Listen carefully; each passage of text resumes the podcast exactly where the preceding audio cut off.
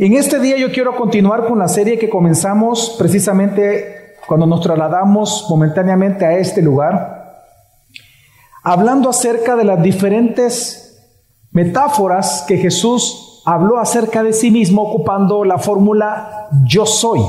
Siete veces Juan en su carta, él nos describe siete ocasiones en las cuales Jesús dice yo soy y agrega un calificativo a manera de parábola, a manera de metáfora o de analogía, donde él se compara hacia algo o con algo para hablar una verdad acerca de sí mismo. Y hoy pues nosotros queremos hablar de uno de los calificativos, quizás para mí el más hermoso de todos los que Jesús mencionó acerca de él, es el que más nos trae a nosotros una conciencia de consuelo y de confort, y me refiero cuando él dijo, yo soy el buen pastor. Así que yo quiero que me acompañen hermanos a Juan capítulo 10, una vez más sé que lo tienen ahí, Juan capítulo 10. Y para iniciar yo quiero que leamos del versículo 11 al versículo 16. 11 al 16. Y dice así la palabra del Señor. Yo soy el buen pastor. El buen pastor da su vida por las ovejas, pero el que es un asalariado y no un pastor, que no es el dueño de las ovejas, Ve venir al lobo y abandona las ovejas y huye, y el lobo las arrebata y las dispersa. Él huye porque solo trabaja por el pago y no le importan las ovejas. Yo soy el buen pastor y conozco mis ovejas y las mías me conocen. De igual manera que el Padre me conoce y yo conozco al Padre y doy mi vida por las ovejas. Tengo otras ovejas que no son de este redil. A esas también me es necesario traerlas y oirán mi voz y serán un rebaño con un solo pastor. Yo creo que una de las frases más emotivas de verdad que el cristiano puede decir en toda su vida es Jesús es mi pastor. De verdad es increíble la cantidad de poemas, cantidad de canciones, cantidad de experiencias, de momentos en los cuales un cristiano puede llegar a decir, Jesús es mi pastor. Bueno, de hecho, el salmo más famoso del mundo, el salmo más mencionado por los cristianos, ¿cómo inicia? Jehová es mi pastor, nada me faltará. Históricamente no hay salmo más conocido en el mundo que ese. Porque la figura de un pastor, de Jesús como pastor, es quizás la más hermosa de todas.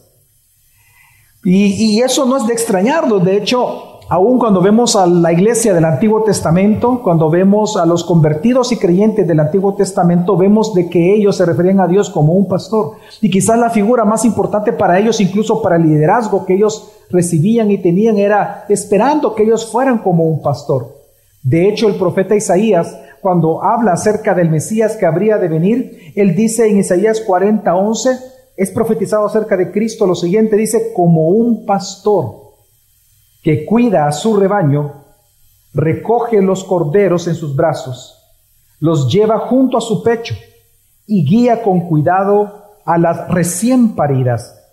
Pues lo que está diciendo aquí Isaías es que el Mesías sería conocido como un pastor como el pastor del pueblo de Dios. Ahora bien, es interesante que aquí entonces Jesús viene y es cuando dice entonces, yo soy ese buen pastor, yo soy el buen pastor, el que da la vida por sus ovejas. Y por lo tanto yo creo que no hay metáfora más hermosa probablemente dentro de las siete que vamos a ver que esta, el yo soy el buen pastor. De verdad, mire, se han escrito libros acerca de esto, se han dado cantidad de sermones. Si, hay un tema que usted puede encontrar mucho sermón en línea, es acerca de Jesús como pastor. Y yo le puedo asegurar que no hay, no hay un sermón, no hay una canción, no hay un libro que logre expresar todo lo que realmente esto significa.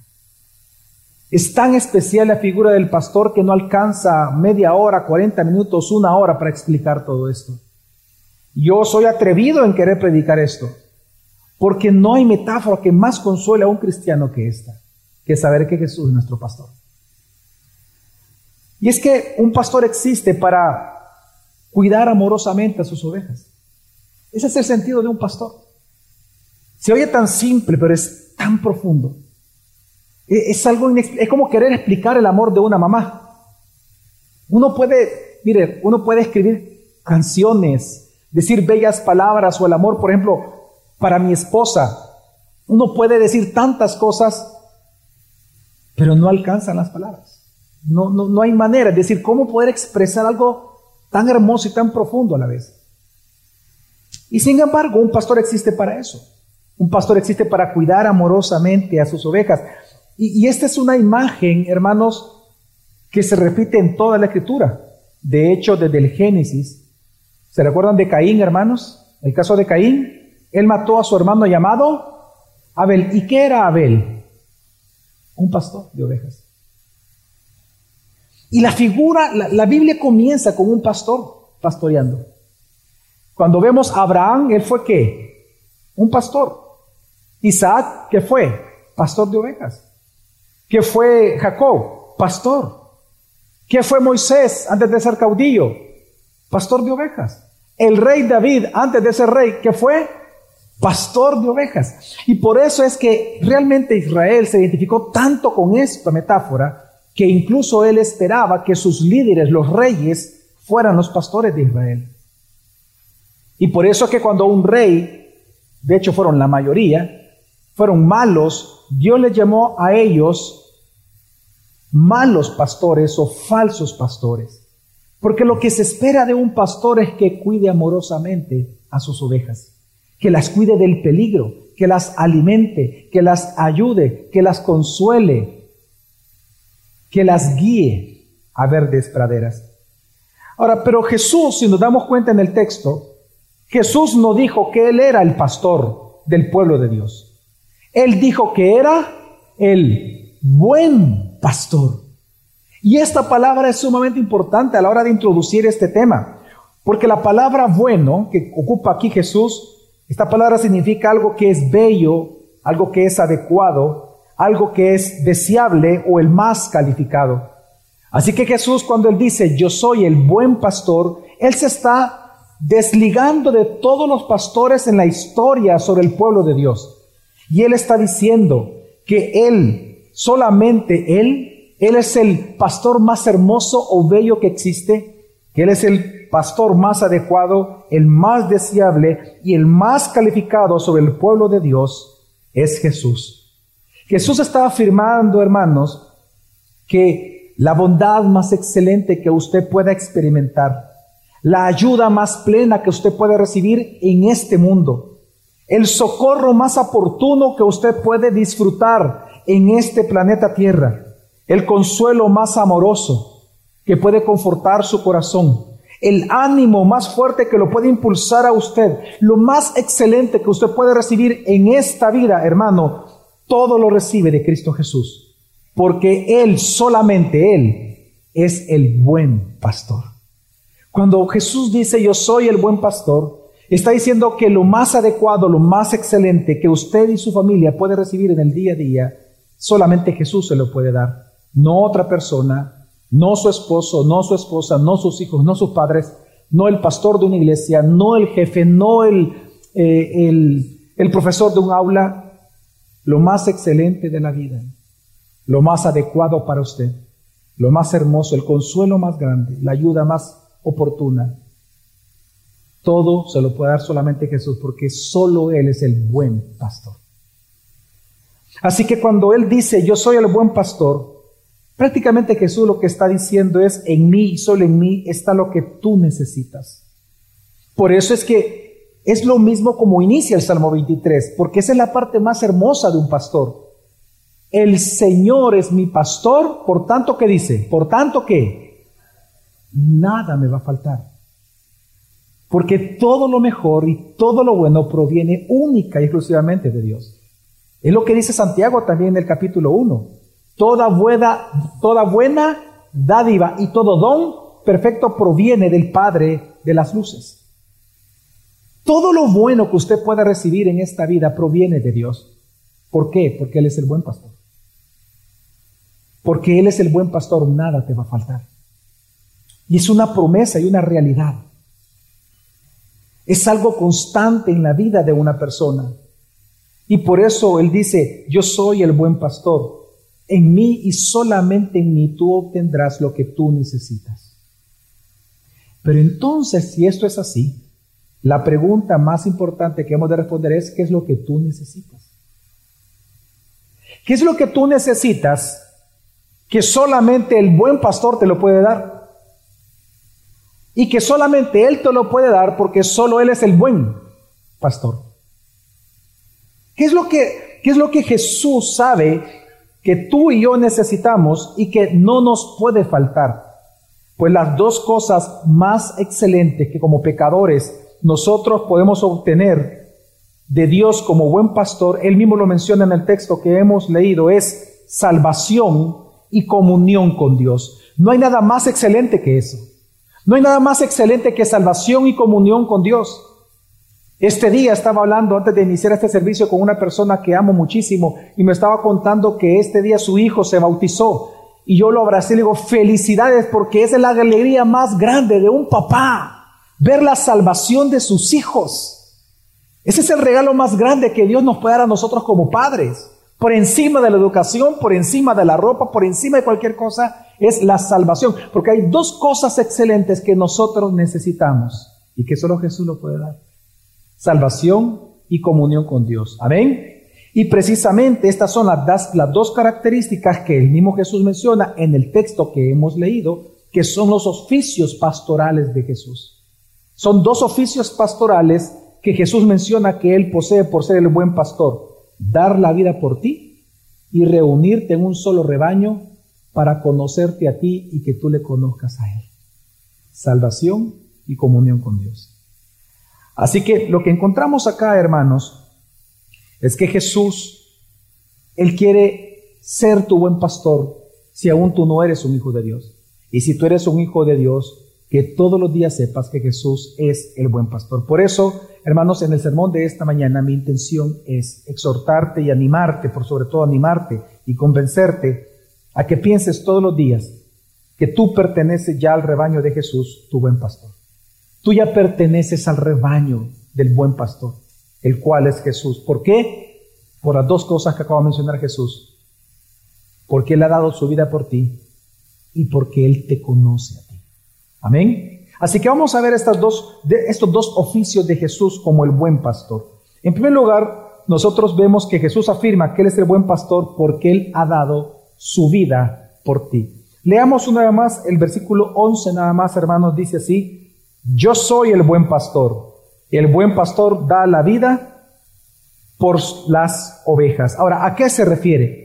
¿Acaso aquí se refiere a una entrega de un pago para sacar a los esclavos del mercado, como significa una de, las palabras que ocupamos para describir la salvación? No, lo que es redención. ¿Acaso Jesús está hablando de que Él va a sacrificar su vida a lo loco simplemente porque debe sacrificarla? No. ¿A qué se refiere Jesús cuando dice que Él da la vida por las ovejas? Es que la metáfora es bien gráfica. Él se llama el buen pastor porque el buen pastor muere ante el lobo para que sus ovejas se salven. Ese es el punto. El buen pastor no tiene más remedio que morir ante el lobo, matando al lobo y muriendo él para salvar a sus ovejas. Y por eso que esta metáfora se entiende con aquellas palabras tan impresionantes de David cuando él mismo estaba pidiéndole al rey Saúl él enfrentar a Goliat. Y cuando lo miraban todo rajuachín, ¿verdad? Todo seco, y, a, David, y dijeron, ¿y este, este cipote qué va a hacer? Y él en su defensa, él pronuncia las siguientes palabras. Esto está en primera Samuel, primer libro de Samuel, perdón, capítulo 17, dice el rey David. David respondió, a mí me toca cuidar el rebaño de mi padre. Cuando un león o un oso viene y se lleva una oveja del rebaño, yo lo persigo y lo golpeo hasta que suelte la presa. Y si el animal me ataca, lo sigo golpeando hasta matarlo. El buen pastor da la vida por sus ovejas. Es decir, cuando Jesús habla de que Él da la vida por sus ovejas, lo que Él está describiendo es que el buen pastor sabe todos los días el gran riesgo que corre su oficio. Y él lo sabe y lo acepta. Es una vida constante, de constante riesgo, porque sabe que hay muchos enemigos naturales que tienen las ovejas. Así que por eso cuando Jesús menciona esto, Él habla de la contraparte. ¿Se recuerdan de la puerta la semana pasada? Cuando Jesús dijo, yo soy la puerta, ¿cómo definió a los fariseos, a los otros? Los ladrones, ladrones y salteadores. Bueno, ¿qué es lo opuesto al pastor de las ovejas? Él le llama como los asalariados. Vamos a leer una vez más versículo 11 y 12. Y dice, yo soy el buen pastor. El buen pastor da su vida por las ovejas. Pero el que es un asalariado y no un pastor, que no es el dueño de las ovejas, y esa es la clave de todo, que no es el dueño de las ovejas, ve venir al lobo y abandona las ovejas y huye, y el lobo las arrebata y las dispersa. Él huye porque solo trabaja por el pago y no le importan las ovejas.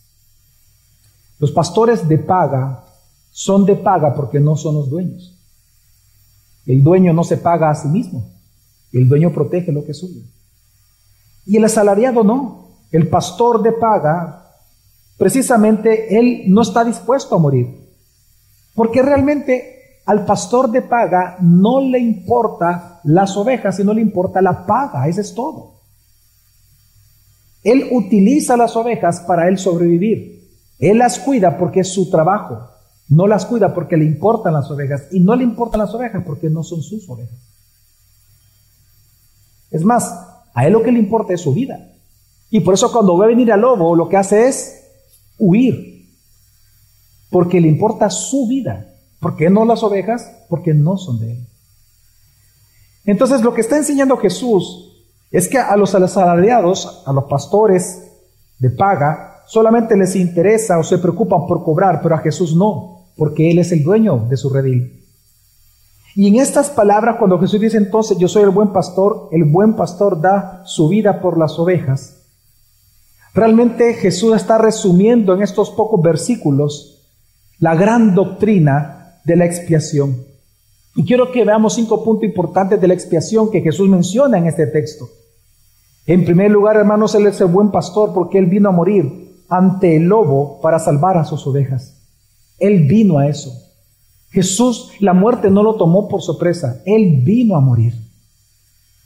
De hecho, Mateo capítulo 1, versículo 21 nos narra que cuando el ángel Gabriel se le presentó, el arcángel Gabriel se le presentó a María y le explica que ella va a concebir de parte del Señor al Hijo, él dice en el versículo 21, una parte B, y le pondrás por nombre Jesús, porque él salvará a su pueblo de sus pecados. De por sí el ángel Gabriel comenzó a anunciar ya de que él vendría a morir. Él vendría a morir ante el lobo para salvar a las ovejas. Lo segundo que vemos acá en este texto es que Jesús sacrificó su vida voluntariamente, hermanos. Él sacrificó su vida para volverla a tomar. Esto lo vemos en el versículo 17, si me acompaña por favor, 17, 18, que no lo hemos leído aún, dice, por eso me ama el Padre, porque entrego mi vida para volver a recibirla. Nadie me la arrebata, sino que yo la entrego por mi propia voluntad. Tengo autoridad para entregarla y tengo también autoridad para volver a recibirla. Este es el mandamiento que recibí de mi Padre.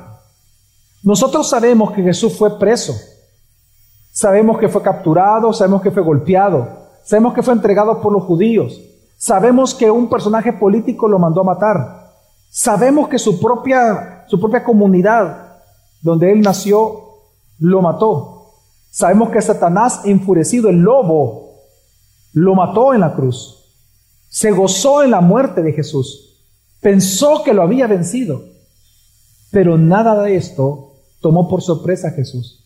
Lo que está enseñando la Biblia es que él decidió voluntariamente tomar la copa que el Padre le estaba dando por beber. Él entregó su vida voluntariamente, pero también, por eso él mismo dice, tiene autoridad para volverla a recibir. Y la resurrección es la prueba de que su autoridad para dar y para recibir la tiene y la tenía y la tendrá Cristo Jesús. Ahora, significa que Él vino a morir para salvar a sus ovejas, pero vino a morir voluntariamente. Pero un tercer aspecto de la expiación que vemos nosotros aquí es que Él sacrificó su vida por sus ovejas. Ese por es importante, ese por significa en lugar de sus ovejas. En otras palabras, Jesús vino a morir en lugar tuyo en la cruz de Calvario. En una ocasión al gran teólogo alemán Karl Barth le preguntaron, ¿cuál es la palabra más importante para usted de toda la Biblia? Y él dijo la palabra por. Es la palabra más importante para mí en toda la Biblia. Saber que Jesús murió en mi lugar que Él murió por mí. Hermanos, si algo nosotros debemos de agradecer este día, es que Jesús murió por nuestros pecados. Romanos capítulo 5, versículos 6 al 8 dice así, a la verdad, cuando éramos incapaces de salvarnos, el ser humano Nacemos todos nosotros totalmente depravados. Nacemos sin ninguna posibilidad de salvación. No hay quien conozca a Dios. No hay quien haga lo bueno, dice la Escritura. No hay quien busque a Dios. Todos somos inútiles, dice la Escritura. No hay manera en que un ser humano pueda salvarse a sí mismo. Y por eso dice la Biblia una vez más, a la verdad, como éramos incapaces de salvarnos, en el tiempo señalado, Cristo murió por los malvados. Qué gran noticia. Qué gran noticia que Jesús murió en el lugar de los malvados. ¿Y quiénes son esos malvados? Tú y yo. Lo fuimos. Versículo 7. Difícilmente habrá quien muera por un justo, aunque tal vez haya quien se atreva a morir por una persona buena, pero Dios demuestra su amor por nosotros en esto. En que cuando todavía éramos pecadores, Cristo murió por nosotros, en tu lugar y en mi lugar en la cruz. Y es lo que Jesús está diciendo, que dice que Él dice, yo soy el buen pastor. El buen pastor da la vida, ¿qué dice? Por sus ovejas. Lo cuarto que Jesús describe en este pequeño texto acerca de la expiación es que, hermanos, Jesús murió solamente por las ovejas elegidas. Jesús no murió por Hitler. Jesús no murió por Judas Iscariote. Jesús no ha muerto por nadie que no se haya salvado ni convertido, obviamente.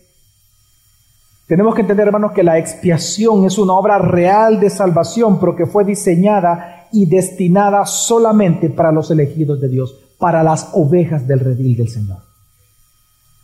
Es que es impresionante cuando vemos la figura del pastor, es que él dice, que él entra al redil. Y eso lo vimos la semana pasada. El primer redil que él pone en, en Juan capítulo 10, del 1 al 4, es Israel. Y él dice que él como pastor, el pastor entra y automáticamente en, el, en medio de Israel dice, ¿qué hacen las ovejas? Inmediatamente entra el pastor. ¿Qué dice? Y ellas escuchan mi voz. Y él está hablando en tiempo presente. Él está diciendo que de, todo Israel en aquel momento, solo sus ovejas, los elegidos, lo iban a escuchar a él y salvarse. Por eso es que en este mismo capítulo 11, cuando, viene, cuando vienen eh, eh, los, fariseos y le dicen, este tiene un demonio, y dice la escritura luego, eh, más adelante de eso, dice que cuando vino la, fiesta de la dedicación, la, fiesta de la dedicación es la fiesta que hacían en celebración de, en el tiempo de Macabeos, ¿verdad? Que cuando, cuando ellos celebraron que se había eh, purificado el templo de lo que hizo eh, eh, este comandante de poner un cerdo en el altar, que lo profanó. Ante esa purificación nace una fiesta que se llama la fiesta de la dedicación. Pues dice la escritura en el capítulo 11 que, después, que en esa fecha los discípulos, no los discípulos, los fariseos se le acercaron a Jesús y le preguntaron lo siguiente. Desesperados le preguntaron, dinos de una vez por todas, dice. ¿Eres tú o no el Cristo? Y Jesús les dice, es que se los vengo repitiendo. Las obras que yo vengo haciendo dan testimonio porque son las obras que mi Padre me pide que haga. Pero ustedes no quieren escuchar Y no pueden porque ustedes no son ovejas de mi redil. Hermanos, Jesús solo murió por sus ovejas. Y es impresionante porque Él dice, yo soy el buen pastor, el que da la vida por sus ovejas. Él da la vida por sus ovejas, las que de antemano fueron elegidas desde la eternidad para salvación. Y en esas estamos, usted y yo. Amén. Y por último, en este punto de la expiación, algo, hay algo hermoso que Jesús describe aquí. Que Él murió porque tú le importas a Él, porque te ama. Y es que esta es la esencia del amor. La esencia del amor es sacrificio por otro. Jesús dijo, no hay mayor amor que este, que el que da la vida por sus amigos, que da la vida por los demás. No hay mayor amor que ese. Por lo tanto, ¿por qué Jesús murió? Murió precisamente porque te ama. El asalariado, al asalariado no le importan las ovejas, pero al dueño de las ovejas le importan tanto, las ama tanto, que está dispuesto a dar su vida por, por ellas. Mire, yo, yo no, no quiero dar este ejemplo rebajando la obra de Cristo, pero para entender esto, mire, con que hoy en día hay personas que están dispuestas a dar su vida por sus mascotas. Hay tanto video de eso. Que de repente aparece un chucho que está mordiendo, un, pitbull mordiendo a un chihuahua. Hay, hay, dueños que se meten a pelear con el pitbull por un, por un perrito. Jesús dice que el buen pastor da la vida por sus ¿Por qué? Porque las ama. Son suyas. Son de Él. Hermano, tú eres de Jesús. Y Él por eso dio la vida por ti, porque te ama. Así que Él es el buen pastor porque ha dado la vida para tu salvación. Pero en segundo lugar, Jesús mismo describe su segundo oficio por el cual Él mismo se llama el buen pastor. Él es el buen pastor porque Él te conoce personalmente a ti. Leamos por favor versículo 14 y versículo 15. Él dice, yo soy el buen pastor y conozco mis ovejas y las mías me conocen.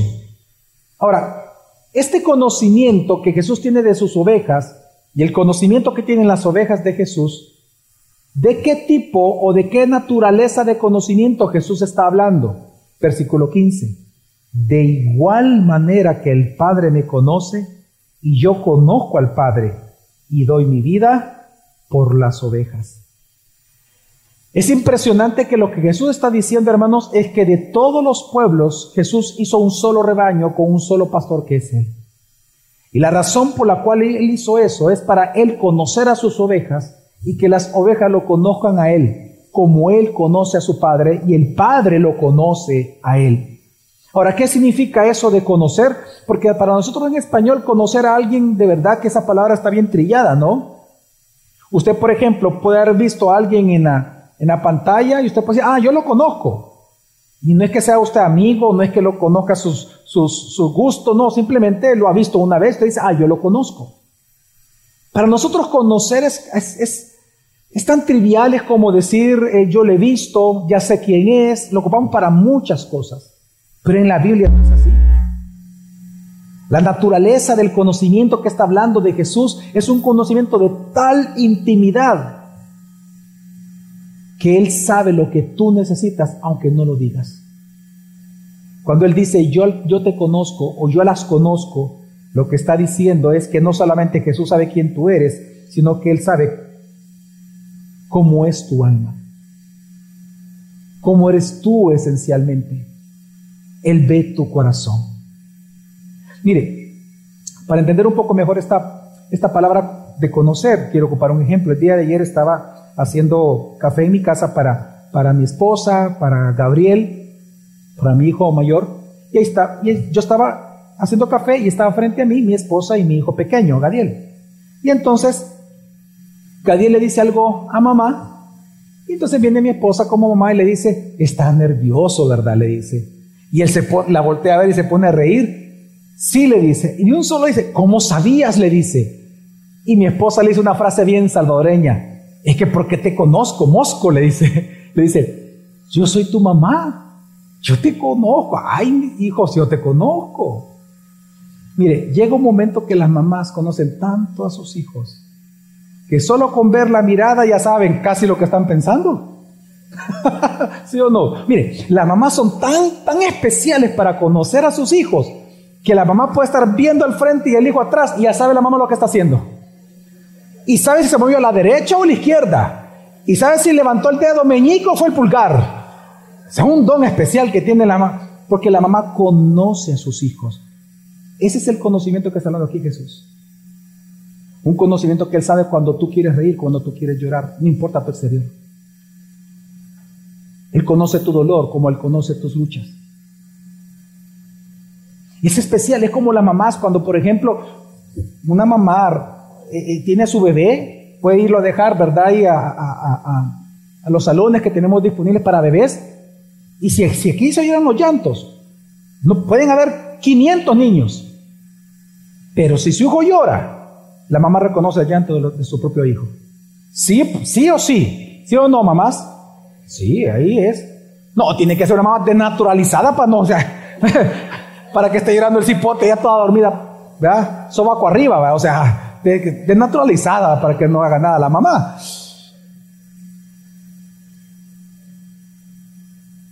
Pero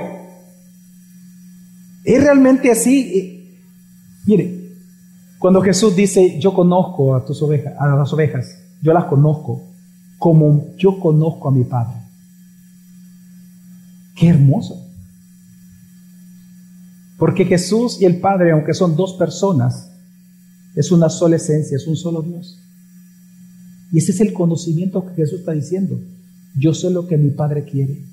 Yo sé lo que mi Padre siente. Yo sé lo que mi Padre anhela. Yo sé lo que mi Padre hace. Yo sé todo de mi Padre. Porque soy el Hijo. Es un solo Dios. Esa profundidad, ese misterio, es lo que Jesús está diciendo aquí. Él te salvó para que tú lo conocieras y Él te conociera. Por eso es que Jesús dijo en Mateo 6, 8, vuestro Padre, dijo Jesús, sabe lo que necesitáis antes de que vosotros le pidáis. ¿Por qué? Porque Jesús es el buen pastor. Hermanos, Jesús es el buen pastor porque Él sabe lo que tú sientes y por qué lo sientes. Jesús sabe tu dolor. Jesús conoce tus ansias, Él conoce tus luchas, Él conoce tu frustración de hoy en día, Él conoce tus necesidades. Y por esa razón, porque te conoce, solo Él, solamente Jesús como buen pastor, por eso solo Él te puede consolar, te puede animar, solo Él te puede fortalecer, te puede ayudar, te puede cuidar y te puede alimentar, porque Él es el buen pastor. Porque así es el buen pastor, hermanos. El buen pastor es tu lugar de descanso. Por eso el Salmo 23 es tan especial para nosotros, por la figura que evoca en nuestro corazón. Dice el Salmo 23, el Señor es mi pastor, nada me faltará. ¿A dónde Él nos va a llevar? Dice el mismo versículo. A verdes qué? Pastos, me hará qué? Descansar. Junto a aguas de qué? Junto a de rock, ah, junto a aguas de merengue, no, ¿qué dice? Junto a aguas de qué? De reposo. ¿Me hará qué? ¿Bailar? Toda la imagen es una figura. Hermanos, Jesús es tu lugar de reposo para tu alma angustiada. Venid a mí los que están cansados y trabajados que yo los haré descansar. Jesús es el lugar de tu solaz. Hermano, hermana, amigo, amiga que nos visita, ¿qué te está angustiando en esta tarde? ¿Qué es lo que ha, qué es lo que ha abrumado tu corazón? ¿Qué es lo que está sacando lágrimas de tus ojos este día? Corre a los brazos del buen pastor porque Él es el lugar del solaz de tu alma, del consuelo de tu alma. Él es tu lugar de descanso. Amén.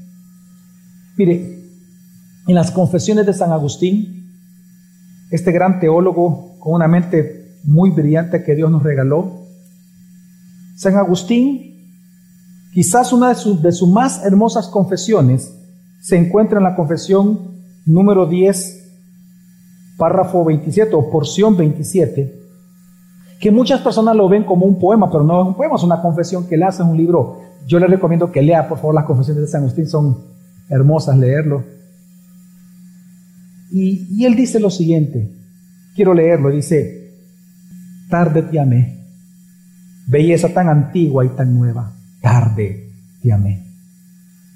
Él comienza así porque él se convirtió ya bien, ya se convirtió en mayor. Y él llegó a decir bastantes veces cómo me hubiera gustado conocerte antes de joven.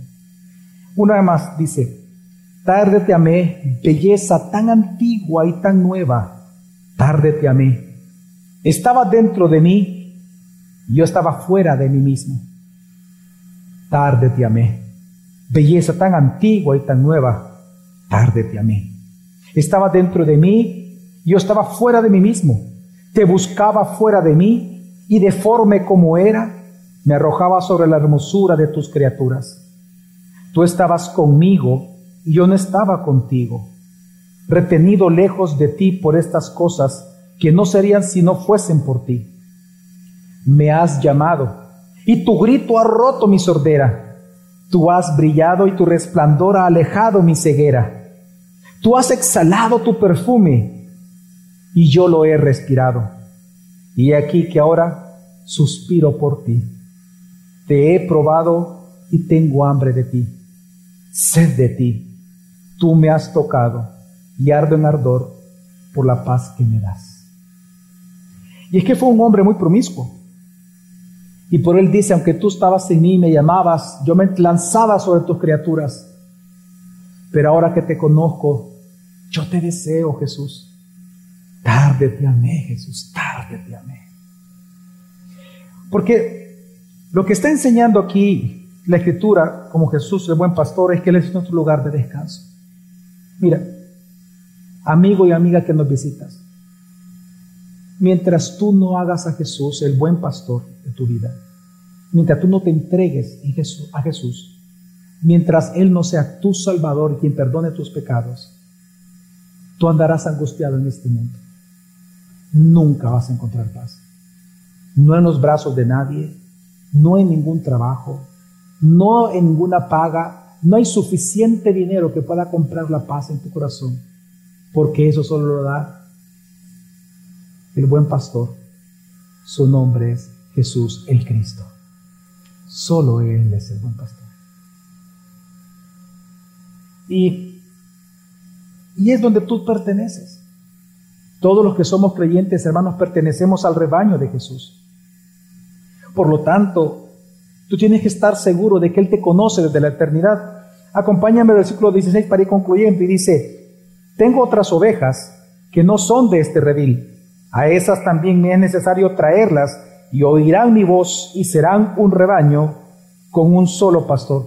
Aquí Jesús está refiriendo a ti y a mí y lo digo y lo digo claramente, que para muchos puede ser obvio, Está hablando de toda otra nación que no sea Israel. Jesús iba a levantar su iglesia y dice un solo rebaño y un solo pastor que es Él. Pero quiero explicarlo porque una de las interpretaciones modernas de este versículo es que Jesús estaba refiriendo que Él fue a otros planetas a buscar extraterrestres para salvarlos. Es lo que están diciendo. No, eso está de moda hoy en día, por eso lo digo que cuando él dice ovejas de otro redil se refiere que él fue a otras a otras dimensiones, a otros universos paralelos, a otros planetas y que allá anda ya como extraterrestres salvando etes. ¿Ya? Pero no. ¿Sabe qué se refiere aquí? Jesús a usted y a mí. Se refiere de que Dios, por medio de su evangelio, hasta el día de ahora, sigue reuniendo ovejas para su redil. Por eso Romanos 10 dice que la fe viene por el oír y el oír la palabra del Señor. Así que hermano, Jesús es tu buen pastor porque te conoce íntimamente desde la eternidad y te salvó. Ahora, para concluir, ¿cuál debe de ser entonces tu debida respuesta a esta gran verdad de que Jesús es el buen pastor? Y es importante, porque ¿sabes cuál fue la respuesta de los fariseos? a los mismos que Jesús estaba calificando de asalariados? La respuesta de los fariseos está en el versículo 20. Acompáñeme, dice, y muchos de ellos decían, tiene un demonio y está loco. ¿Por qué le hacéis caso? ¿Cuál va a ser tu respuesta ante la verdad de que Jesús es el buen pastor? ¿Acaso vas a despreciarlo? ¿Acaso vas a menospreciar esta verdad? ¿O vas a recibir la verdad de Jesús en tu vida y en tu corazón como lo hizo el hombre ciego de nacimiento del capítulo anterior, capítulo 9? Porque recuerde que todo viene de ahí, todo viene de ahí. Todavía no nos hemos movido de esa escena. Bueno, de hecho, si usted lee el versículo 21, dice ahí que estaban, que vienen otros y dicen, no es posible que tenga demonio porque cuando han visto que un demonio de vista a un ciego. Ahora bien, porque toda la escena es dentro de este milagro. ¿Cuál va a ser tu actitud? ¿La actitud de los fariseos o la actitud del ciego que cuando le fue abierto sus ojos, él no solamente dijo que él era un profeta, sino que cuando Jesús le preguntó, ¿tú crees en mí como el Cristo? Y en el versículo 38 del capítulo 9, el ciego le dice, creo Señor, y le adoró. Hermanos, ¿qué es lo que usted va a hacer? Amigo y amiga, ¿qué es lo que usted va a hacer?